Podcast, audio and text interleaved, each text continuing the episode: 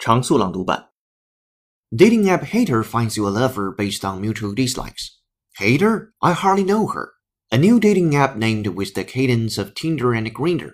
Hater matches users based on the mutual dislike of polarizing subjects like Woody Allen, WikiLeaks, or even tipping less than 15%.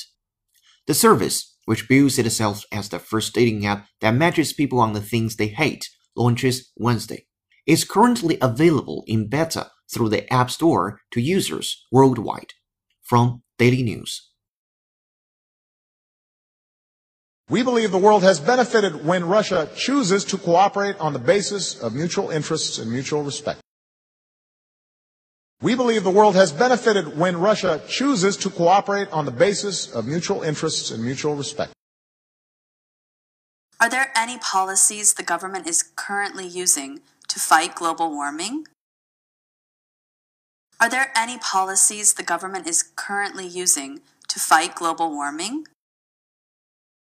Mass shootings followed by a national dialogue on one of the most polarizing issues in America gun control.